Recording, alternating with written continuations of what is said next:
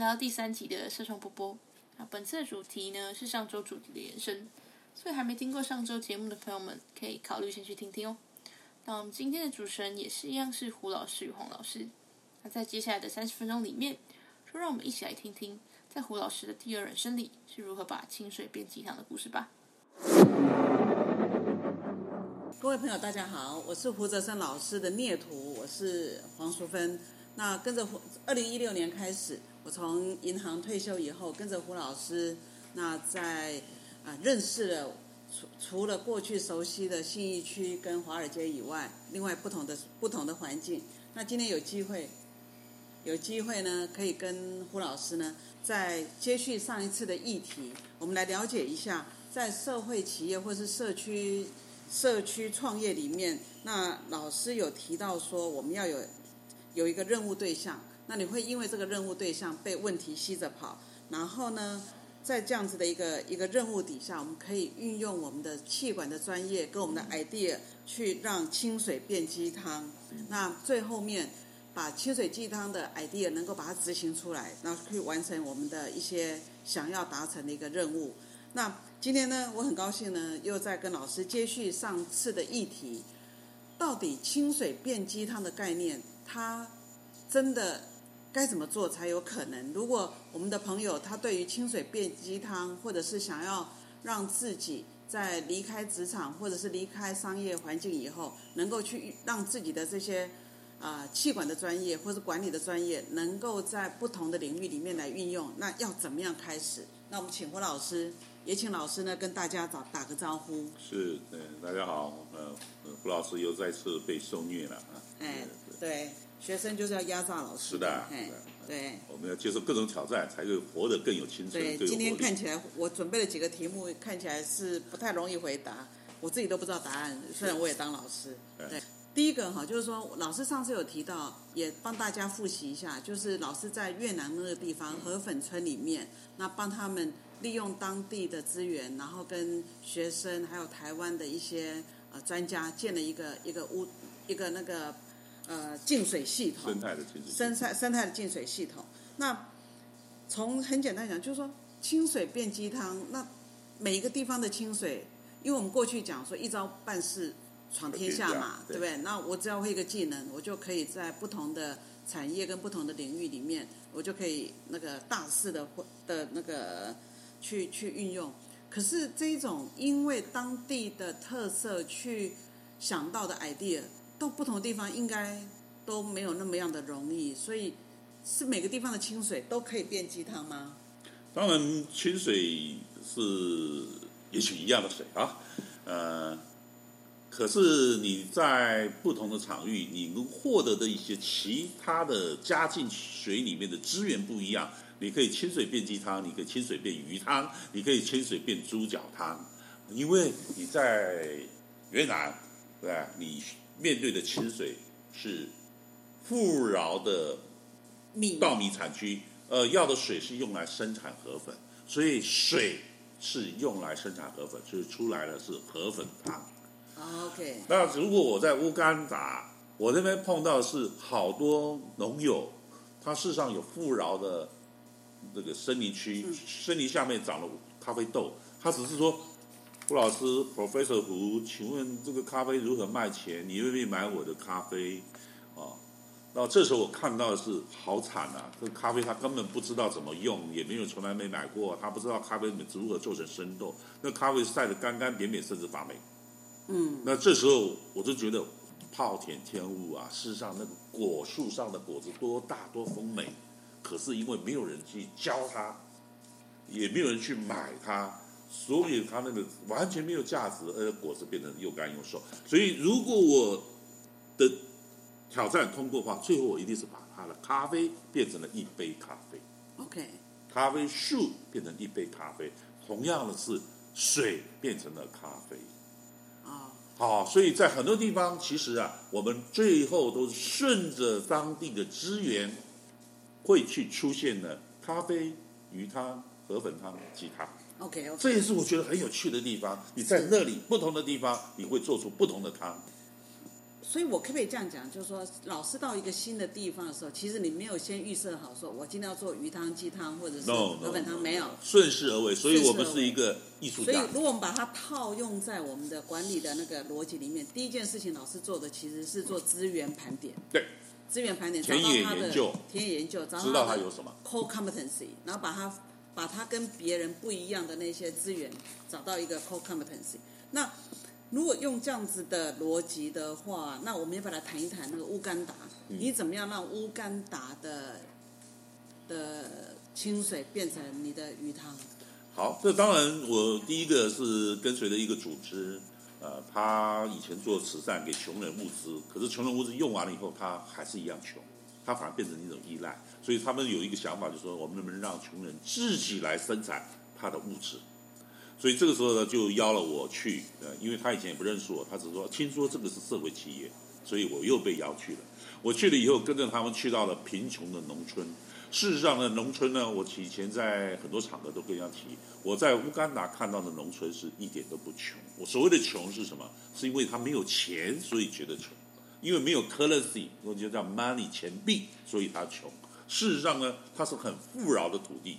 那个土地上呢，随便怎么种，就有香蕉，就有玉米，就有地薯、地瓜、树薯，嗯这些东西让他吃是不会死的，他是不会饿死的。嗯，可是他的孩子要受教育，哇，没有钱；他的妇女要生产，如果有问问题，他没有钱；他的孩童没有营养，没有办法喝好的东牛奶、吃鸡蛋，所以他营养不良而过世了，他没有钱。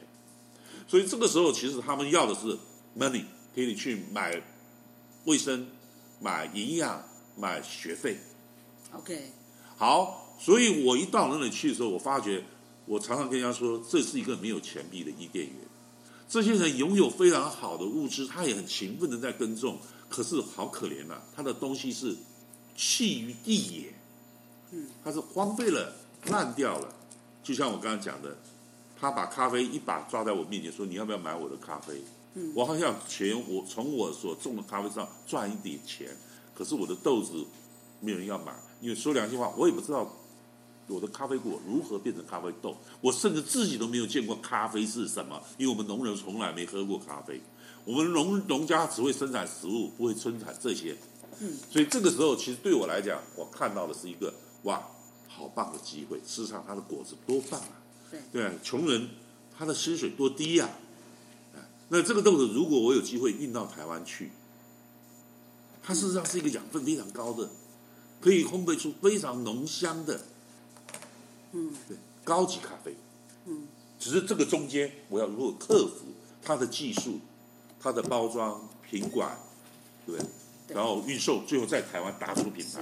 所以，如果我们再回到老师上次教我们的清水变鸡汤的那个三个程序的话，其实我这样听起来，就是他的任务对象其实通常都是当地要自发，他要把问题提出来，老师才会有那个机会去帮他嘛。他要当然有自愿的力量，对，自愿他一定要有这个，就他自己帮帮自己的忙，他想自立，那才会这个议题才会被显才现出来。对，那第二个事情是说，其实有 idea 跟着有这个知识跟知识跟专业的的资源其实很多。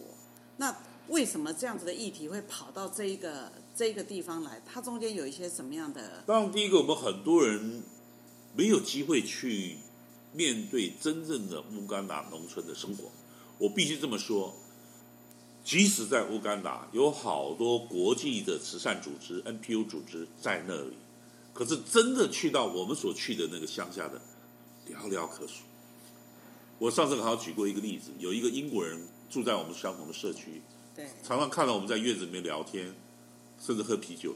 他说：“我可不可以加入你们，跟你们聊啊，跟你们坐坐啊，反正就是这边坐坐嘛。”哈，我说可以啊，我们大家都欢迎啊。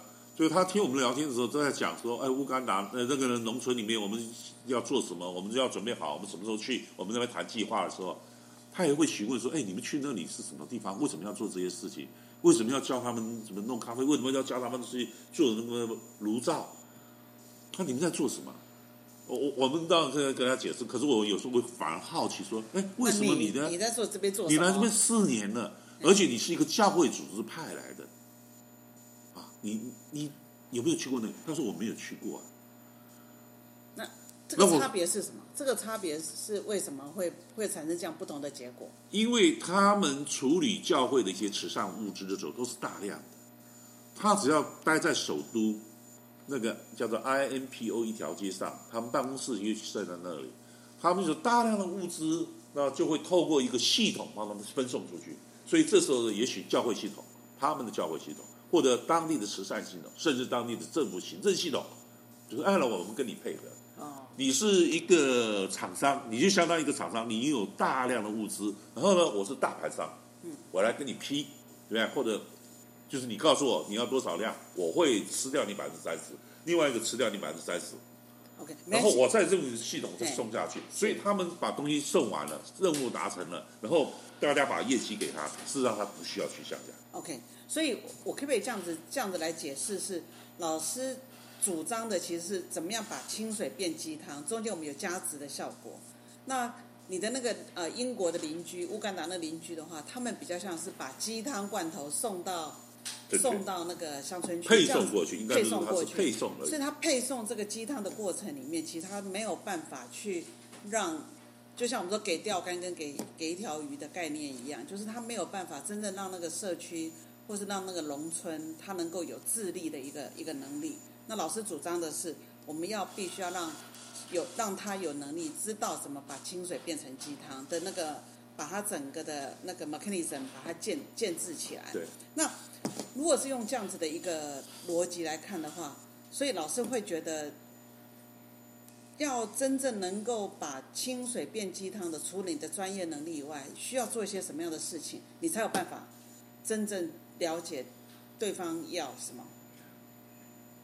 或第一个第一个真正一定要做的是，就是承认你不是一个慈善者，OK，你也没有一个源源不绝的物资来，你不要跟不要问他哪里来，对？可能政府或者一个大机构给你的一个非常庞大的物资让你去送，所以这些人他们的任务就是我把物资送出去，就跟你讲了鱼罐头、鸡罐头，因为背后有人大量生产给我了，我就把它送出去就好了。哎那可是我们是反过来，我们没有这样的一个远远的资源，我们跟政府跟什么没有好的一个这样的一个关系的时候啊，我们做的是反而是我们到第一线，我们没有给你带鸡汤来，可是你的地上就有做鸡汤的材料，我们要不要一起来做？我们是反过来，我们是直接到分配鸡汤，可是有没有分配到的？哦，OK，哎，鸡汤没有人人都拿到，只有大概百分之十的人拿到，那边还有百分之九十的人拿不到这个鸡汤的时候，我就到那个地方去说，我们不要再等鸡汤啦，教你怎么样从把清水变鸡汤。我们自己来做鸡汤，因为事实上你的土地上有好多好的物质，只是你不知道怎么做，你甚至不晓得有鸡汤这个东西，嗯，对啊我们，带你来做。是。那老师要不要讲谈一下？就是说，我们上次有介绍过乌干达，是那乌干达的那个地方听起来就是它真的距离我们很很遥远。很遥远那老师到了那个地方，你怎么样知道当地可以做，可以完成咖啡的这一个这一这一个，透过咖啡来把它的鸡汤变，把把把它的清水变咖啡。对，把它的地方物资都可以做任何的改变。事实上，在那里啊，不止只有咖啡，原先我还不是为咖啡而去的，啊，那么是为了那边人能不能够创造一些就业机会。那我们想说，我们能带工厂去吗？不可能，对不对？对，那就就你们对不对？左边服务右边，右边再服务右边，对。那你在服务的过程当中可以收取一些服务费。我们是用这个概念去的，就创造一个市场，给你一个钓竿，还要给你一个渔场。那这个时候呢，其实我们去就发觉那边好多好多事情都可以做。嗯比如说，我们第一个找到就是做灶台，嗯，因为那个对那个厨房的烹饪的环境烟呛死人了对。那你只要跟说一个没有烟的灶台，问他要不要，他双手上下举起来，我当然要，对不对？人同此心。第二个，干净的水，饮用水要干净，要不要？一定要，不要问了，对。然后鞋子不要等人家给你旧鞋子，我们自己来做鞋子，要不要？也不用说了，对。好，所以我们那时候都发觉，其实那里好多好的事情可以去做，就是我们要把技术带给他。嗯，所以上次我们提到的是说，因为我们看到那边其实物质都有，只是没有那个产品的概念跟那个技术。没看过，没看过没看过，所以根本就不是。他连那个没有列入选项，对他不是不要，嘿没有错。所以这时候我们就开始这边务实的去先列出来，这边需要哪些技术是一定需要的。第二个，我们要列列出懂这个技术的人在台湾，嗯啊，因为这些人不在乎干达。对，好，那在台湾以后，我们还要给这些人一个教育，说你们是社会专家。其实这个人也都在台湾不难找，只要找社会企业家就可以了。他都知道说为这个地方而设计，所以我们找的两个专家，一个王福玉，一个王顺瑜，他们去了以后，他们完全是为地方而设计，非常灵那个灵犀一点通。所以我们找专家。那下一个我们开始了训练当地的人懂这些技术，又不是我们的人去做，是你们的人要学着去做。那再来后面呢，我们就鼓励大家开始以物易物是啊。所以以物易物的过程当中，我们就知道我们一定会累积很多玉米，嗯因为嗯家家户户都有玉米，家家户户都付得起玉米，付不起钞票。我说没有关系，我们请那些学技术的人，不管你跟谁买，就是你有什么你就给我什么啊。你给我了以后，你可以找我们卖给我们。OK，那卖给我们，我们要那么多玉米干什么？养鸡养鸡，哇，你好棒，你适合去去乌干达，对啊，养鸡，所以我们又鼓励农民来养鸡，哎，而且这个养鸡不是那个随便养养啊，是有次序、有方法的养很多鸡，像一个小鸡舍、小一个鸡场一样。你养了鸡以后，你是不是就有鸡蛋了？不要等我给你鸡蛋，你家就有鸡蛋，嗯，你的孩子就有鸡蛋了，就有营养。第二个，多从那个听起来就是从那个农耕业变成那个畜牧业的过程。事实上，一个农家，你看台湾的农家哪有只耕不养的？对啊，对啊，对啊，对对啊，对啊，甚至有的农家根本不需要去外面买买任何东西的嘛，嗯稻米种的，鸡自己家养的，鸡蛋还吃不完呢，还要做咸鸡蛋。对，那个鸡肉哪天这个？逢年过节杀杀鸡，还有猪呢。对，嗯所以事实上，我们就希望复制一个这样的农家单位，那让他们开始有更多的东西，因为有技术进去了，有更多的东西可以你留在家里吃，然后你再卖给我。嗯，所以我们后来想，下一步在想呢，那这个鸡肉也会变多啊。我们鸡肉一定设法去外面卖，可是你知道，那个鸡肉越多的时候，其实越来越不值钱。你还有外送，还要冷冻，嗯，啊，那这时候我们想说，那如果我们在地把这个鸡肉有一只鸡，我卖给人家，还被人家杀价，我运送，那再很多支出，我为什么不把一只鸡变成六个便当，OK，六个鸡肉便当，可以吧？嘿，只要他们懂台湾的这种什么红烧鸡、三杯鸡对不对？嗯辣子鸡、宫保鸡，我们的鸡做法是不是？上千种都有了。那么有台湾的这些婆婆妈妈们去那边教他们如何做鸡，好吃的鸡搭配在地的蔬菜，对饼，那么我们就可以变成一个餐盒。所以我现在一直主张在那里啊，说我们要要不要来叫他们来创业，做餐盒，做便当，对，便当餐盒。那便当餐盒，我们再雇一个青年人，用那个不打不打摩托车，对，就五十个、一百个，就送到省道上去啊。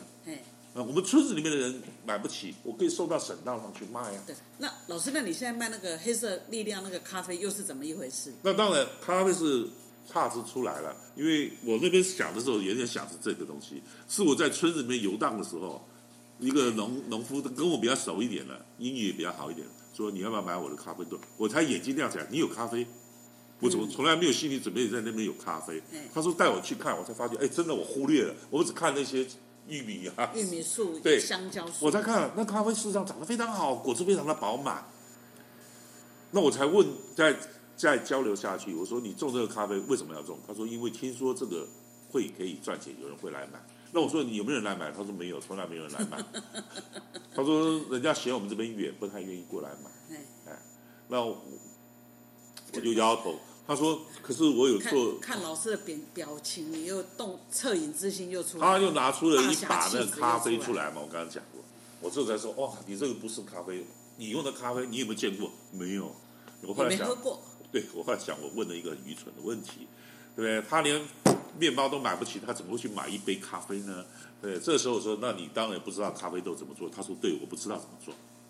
我说，可是他拿了一杯咖，呃，一把咖啡豆，问我要不要买的时候，他后面讲了一句话：你愿不愿意教我们台湾人是怎么赚钱？嗯，你这句话听在很多呃像你周遭的这些有能力的人，你会不会有感触？嗯啊，你多希望你的子女跟你问这一句话，嗯教我怎么赚钱。嗯不是投资，是说让我工作，让我有技术，我愿意拼着老命去赚这个钱。嗯。所以那就二话不说啊，你还会去拒绝一个跟你说教我如何赚钱的一个农人吗？嗯。那你就越陷越深，又陷下去。好，那我来帮你做咖啡，所以我才反过头来，起来是蛮冲动的哈。呃，做这种事情最好是要有冲动，否则你回去稍微冷静一下，你就算了嘛，啊我就吃吃玩玩，野生动物园黑区玩一玩，黑豹的故乡，嘿，对呀、可是我觉得人生嘛，呃，就是那么几十年，偶尔做一些冲动的事情，而这个冲动其实还好嘛，也不会毁你的身家性命。你可以在那边跟一群人共为他们的理想，去打造出一些，也许他们真的有光明，到最后眼睛闭的时候，我就不会含恨，我反而会带着好大的满足。有一群人因为跟我一起在那里改善了水。改善他自己的村子里面的一些农业技术，甚至创造了一些收入。所以老师，你最近发起的那个学会发起的那个黑色力量的那个募资哈，那那个募资过来的那些得到的，就把卖的这些咖啡或者募资里面的那些费用，你要做些什么事情？现在我们就反过回来，因为我现在那个村子里面的咖啡还不能够做嘛，需要引进好多技术才能变成咖啡，一杯咖啡。所以现在一杯咖啡已经是我的最终理想。所以这个是刚我们刚刚讲的清水变鸡汤的第三个步骤了，对对，对？这是另外乌干达另外一个计划，对就专攻咖啡。所以呢，我就先去研究了乌干达的咖啡，就像上次你讲的，其实乌干达咖啡在世界上是很有名的，只是台湾不清楚，而且它被肯亚跟伊索比亚封住了。所以它的豆子有时候反而需要通过这两个国家出来。事实上，乌干达咖啡是非常有特色，营养养分充足，油脂很高。嗯，那么我们就从乌干达的这个咖啡局先进购了两公吨的 quota，嗯就是透过一个伊索比亚商，因为我们没有资格投票，嗯，透过一个皮亚商，伊索比亚的商人呢，就拿了两公吨的咖啡豆，AA 级的、A 级咖啡 AA 级，Double A A A 级，Double A，对吧？然后直接进口台湾，那这个当然要混豆，因为两个已经进来了嘛一进来就摆我们旁边。对，那然后就从那边去烘焙出它的特色来，嗯，然后呢就开始在台湾做品牌行销，嗯，所以你看这个部落图又是个画家，嗯，他画了一个部落图就是之前的那个在武赫的那个画家，对嗯他听说我们这个计划以后，他说哇，那我有理想了，我来画一个乌干达的非洲的部落。那这里面其实人物都有他自己的想想象。他应该画黑豹，黑豹最近要得奥斯卡奖了，是好的嗯，下的哎这边有豹啊，有啊，有一只豹啊，有三只豹。三只，对，三对只，，好，那事实上我们就就倒过头来了。我先把鸡汤告诉各位，可是这个鸡汤的材料不是来自那里，所以我们是从反过来说，各位喝一喝乌干达的鸡汤。所以它有点像转动，就是我们叫做那个那个转动的第一桶金的概念，对，哎，那我们从这边呢，先打品牌，先让他熟悉乌干达豆子的风味。那也确保了这个市场的存在的时候了，我们同时将这个销售的利润的一部分回馈去那边，开始就第一个我们要改树种，哎它的树的那个果子呢，也许我们要更好的产量更多的啊那个改品质改树种，然后第二个培养它的技术，怎么样采豆子，因为采豆、过滤豆都有技术的。嗯。第三个什么水洗、嗯。晒干，嗯，然后然后生豆就如何储存，哎，那再运送给台湾。台湾，那运送因为它量不大，所以也许我们用空运用背包客来背就可以了。啊，嗯那如果他的农村的那个合作社，他说他已经有十个农人想要加入，哎，啊，因为这十个农人其实都是一样，咖啡种的没地方卖的。是那我希望说你再大一点，那也许我们累积一个量，我就运到台湾去。OK，那我们这样子从清水再慢慢回过头来，用清呃要抱歉用鸡汤用鸡汤赚的钱，去当银子，哎把清水逐步逐步的建立起一个咖啡豆的生产农园。所以我像脑筋里面出现的就是说，如果有一些朋友他对于老师现在在做这个事情有兴趣，然后也想要去多了解一下在做什么，他可以做几件事情。是：第一个，他可以上泽泽的网站去，然后参与这整个去试试看看我们这个黑色力量的咖啡喜欢吃起这个豆子就好了，用消费来帮用消助他们，对消费，以前我们讲消费救台湾，其实现在是消费可以做很多可以救转很多动的事情。贫穷的人、。弱势的对，人。那第二个事情呢，就是我们就是期待赶快那个呃那个疫情赶快快快过，疫情退散以后，那可以跟着老师去乌干达走一走，对。那看一看那边到底是咖啡咖啡的那个那个庄园那个香蕉泥怎么吃，那你养的鸡的那个三杯鸡味道如何？那这样子的话，就是真的是可以做到老师讲的，我们不是把鸡汤或者是把资源送到别那个那那些地方去，有需要的地方去。那不是做慈善工作，而是用管理的技能去转动一个社区的商业活动，然后来创造它的经济的一个一个运转的价值创造。对对，好，那老师最后有没有要跟我告诉我们，如果我们在关心这些社区的发展的时候，我们有一些什么要特别要注意的事情？我其实没有什么要特别注意啦，就是你有兴趣，我觉得这就是最重要的有啊。老师你不是跟我说不能有偏见？呃，我们真的就算有偏见，可是千千千万对他抱着兴趣、兴趣好奇。就算我不以为然，可是我也要去了解一下，看一看为什么那里是这样的。我的不以为然，对他们是有帮助吗？OK，所以这个是我觉得对社会或者对一些人群，不要管他是不是跟你同肤色，是不是讲同语言，是不是同样的居住在一个地区，我觉得不要再分人种，只要是人，只要是这个让你觉得闭目的时候，我曾经跟这些人共同处过，我对他们带来一些正面力量，我可以含笑而终的时候，其实我觉得那个人都是对你有帮助。事实上，他可能就是你的恩人，因为让你人走的时候是真的快快乐乐、欢欢喜喜的，因为我知道有人会心里怀念我，让我对离开这个人世。那这个时候，其实我们才是真正的是第二人生，甚至最终人生。最终人生是活在别人的心里，啊，不是活在别人的冷漠。当我们人走的时候，冷被人家冷漠，事实上是更痛苦的事情。哎，所以我觉得这个时候创造人家对你的那种，你因为你的热情关注，别人对你热情也关注，那是我们的一个恩惠。虽然呢，我常会觉得老师实在是有点辛苦。你看呢，一会儿飞乌干达，哦，还有今去年去年因为疫情不能够不能够飞，但是也看老师好像几个礼拜就要去花莲跑来跑去。那但是从老师的这个，就是说，